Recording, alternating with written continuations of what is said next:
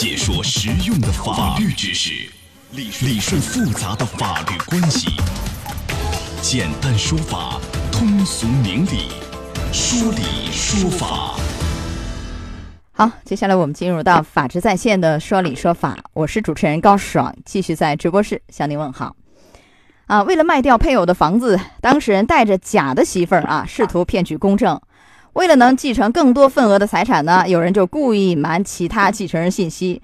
你像这样的一些做法，很多人觉得无伤大雅，没事儿啊，我办个公证多大事儿呢？真的没事儿吗？啊，今天我们来讲讲会有什么样的一些麻烦或惩处呢？就这个话题，我们请到了杨旭红律师，杨律师您好，您好，高尚老师，嗯，欢迎您做客节目，嗯。好，咱们来看一个案例啊。去年九月呢，一对中年男女到常州公证处啊，这个两个人自称是夫妻，然后然后要办公证的，来证明妻子同意把夫妻名下的一处商品房进行抵押。那公证人员呢，按照正常程序要求两个人出示了身份证、结婚证、户口本和房产证，材料都很齐全啊，各类证件也是真的。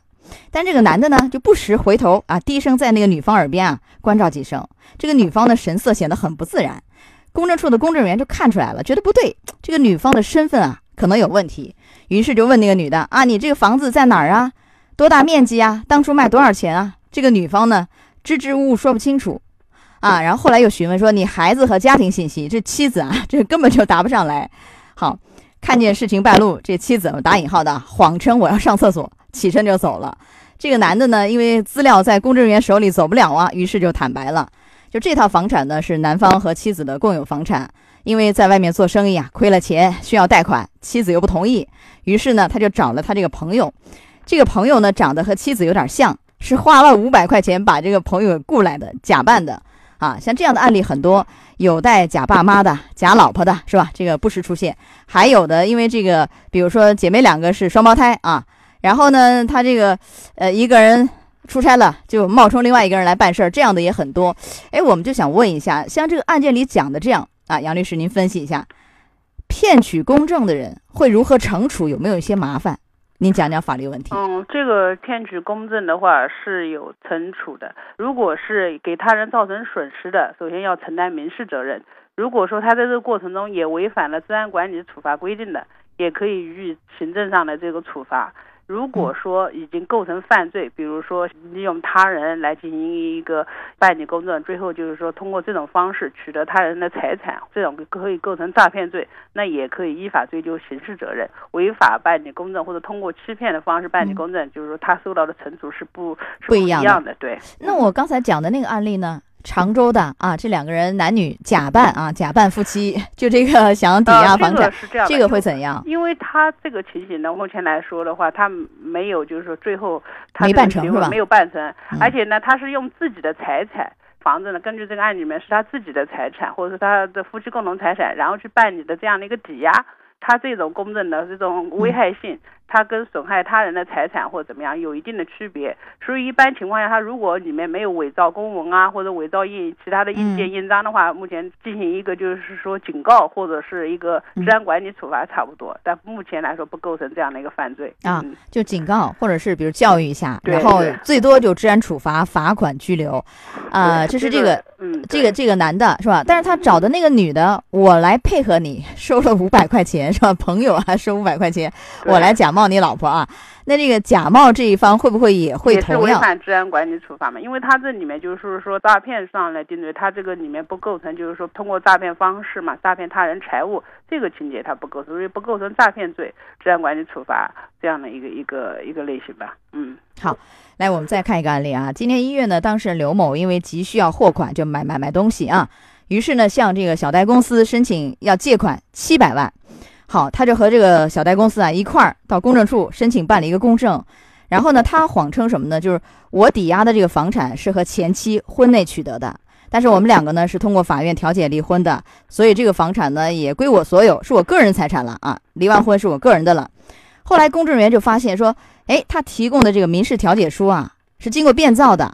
虽然说在法院调解离婚，但是呢，当时啊，就正规正式的那个啊调解书并没有载明这个房产归刘某，是刘某变造的，所以这是一个虚假的金融事件，就很快就制止了。虽然说没有得逞，那您像这样的，因为还有很多人会伪造一些假的结婚证、离婚证、毕业证书，伪造那个假的结婚证，可能为了在拆迁补偿当中多分一些财产，是吧？离婚证，呃，假学历可能用来一些什么出国留学等等。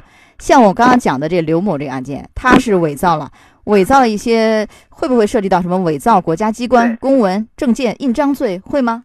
您给讲讲刑事问题。呃，这个里面的话，他可能会涉嫌就是伪造、变造国家机关的公文、证件和印章罪的，因为这里面他变造了这个调解书嘛，因为调解书是法院司法机关发放的这样的一个有效的法律文书，那这个构成犯罪的话，他可以处三年以下有期徒刑，如果情节严重的话，也可以三到十年。虚假公证的过程中，他这个行为又构成了就涉嫌其他的罪行犯罪，嗯。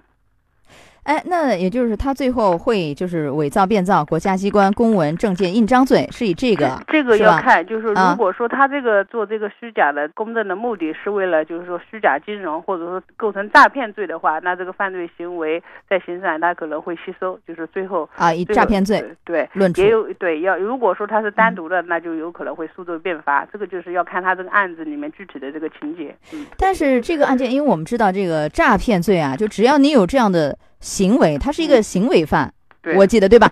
只要有这个行为，不管你诈骗没诈骗到钱，是吧？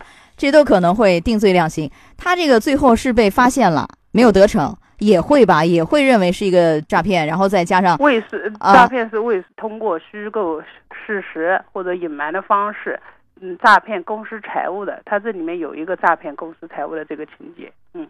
所以这也是有可能会构成诈骗犯罪。对，如果说如果说在这里面就是说，嗯因为被发现他是未遂，他属于嗯啊未遂，对未遂的话也会也会以这个罪名是处罚是吗？也会的，对吧？对对啊，那还有很多我刚刚讲的呃伪造假的结婚证、离婚证、毕业证书啊等等很多，会不会都会一样的问题？构成这个我如果说这个过程他的伪造的这个目的是为了诈骗他人的财物。那这里面它会构成这个诈骗罪，那这个中间的这个其他的违法行为，它可能会吸收定罪的时候，它是定诈骗罪。如果是单独已经构成犯罪了，那就会数罪并罚嘛。嗯啊，就看是竞合还是数罪并罚，对对吧？嗯呃，那如果说两个人办了一个假的离婚，弄了一个假的离婚证，然后我目的是为了多分拆迁补偿款，这样的啊？对。呃，这样的话，这个是诈骗是有可能够得上的，是吧？对，嗯。好，我们再来关注一个案例啊，你看啊。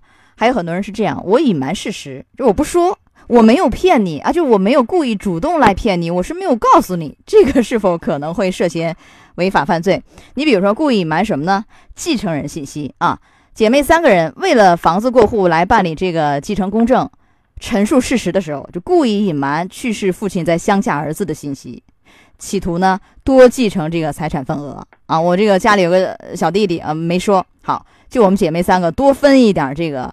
呃，遗产份额，如果是这样的话，这个会怎样？隐瞒隐瞒真相也属于诈骗的一种方式。如果说它分为虚构事实或者是隐瞒真相，你现在讲的这种情形的话，就是他明知道有这个事实的存在，有其他的继承权的人存在，他故意隐瞒，那也属于隐瞒真相。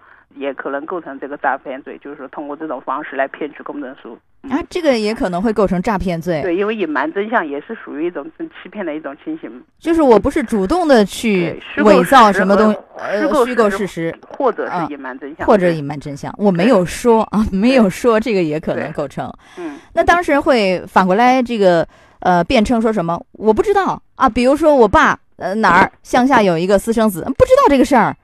从来都不知道这个事儿，那你这个怎么办？这一口咬定不知道。所以说，对于这个提供虚假证明材料啊，就是虚构啊或者隐瞒的时候，一般的公证机关还是以正面劝导为主，提醒他提供材料时候要真实合法。如果说对方依然不听劝导，公证结果的话，一般的是要进行一个终结。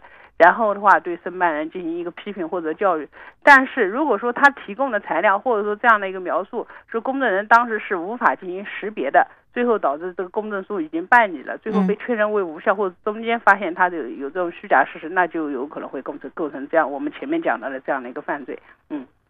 就是最后没有审查出来，然后导致无效。其实后面一查，你有这样的违法行为、犯罪行为，也可能会够得上。对，嗯，哦，那你这样的公证处还要担责任吗？他会认为你公证处你没有审核出来，你给我办了，然后你又说无效，你又查出来我犯罪，公证处担责任吗？公证处一般呢，我们是来审查他这个程序，就是办理公证的程序是否合法。如果说他这个程序上并没有违反法律规定，或者他也尽职进行了一个形式上的这个审查，那这个不构成这个公证员这样的违法。如果是他是恶意的这个串通，或者是他没有履行他的这样的一个职责，那就要承担相应的责任。嗯，啊，前面我们讲了几个案例，三个有两个可能会涉嫌这个诈骗犯罪，嗯诈骗罪还是一个很重的罪，是吧？对，三年以下三到十年，十年以上到多少？无期还是多少？很重是吧？诈对诈骗罪的话，他这个处罚的话是三年以下，然后，如果数额巨大的话，三到十年。如果特别巨大的话，可以十年以上有期徒刑，或者是无期徒刑，也可以并处罚金、没收财产。很重，呃，但是前面讲的这几个案例里头，有没有可能一方面啊，呃，刑事问题，对吧？有可能严重的刑事犯罪，然后你那个公证的费用啊，公证处不退还给你了，是吧？这个等于是因为你你违法了、犯罪了，这个钱。要不回去了是吗？是这意思吗？公证的费用的话，一般情况下他是不会退，因为他这种收费的话，如果是他没有过错，或者是因为公证机构的原因造成无效的话，他这个是不需要进行一个退还的。呃，如果是比如说你办公证这个人申请公证的人，你的原因、你的过错造成的，你涉嫌了犯罪，那这个费用就没法退，因为不是公证员、公证处的原因，所以就不能退。是的。但我们知道公证费有的时候很高啊。是吧？你按照房产的标的，有的会很贵，对吗？嗯，所以这个钱可能就损失了啊。呃，我们稍事休息一下，马上回来。法治在线正在直播，高爽制作主持。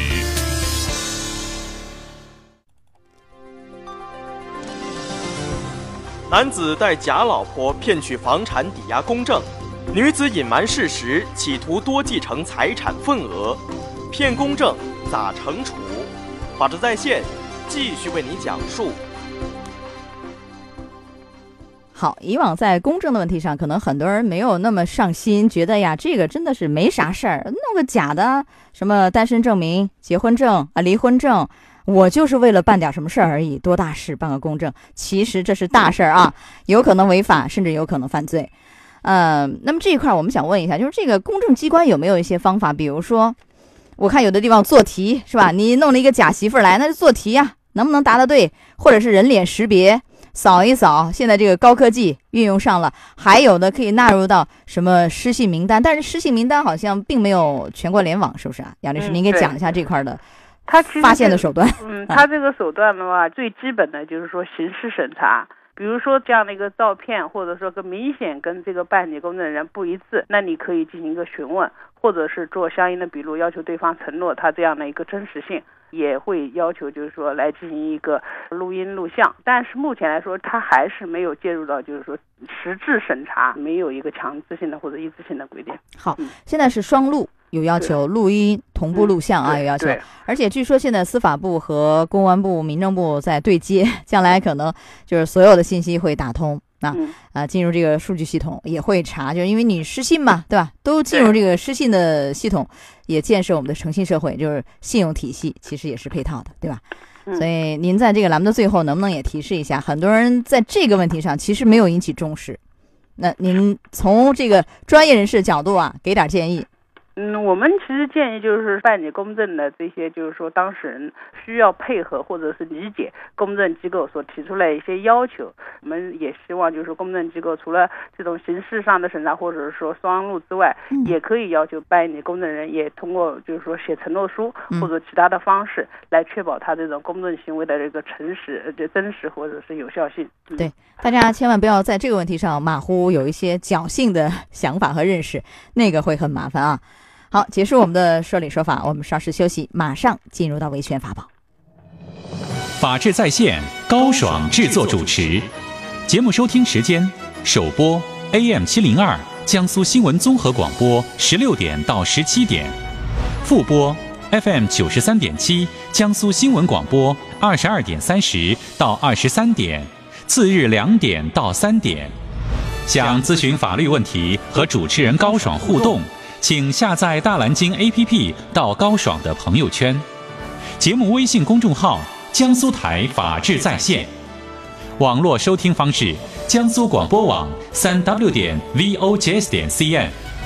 智能手机下载大蓝鲸 APP，或者蜻蜓软件搜索江苏新闻综合广播法治在线，可随时收听。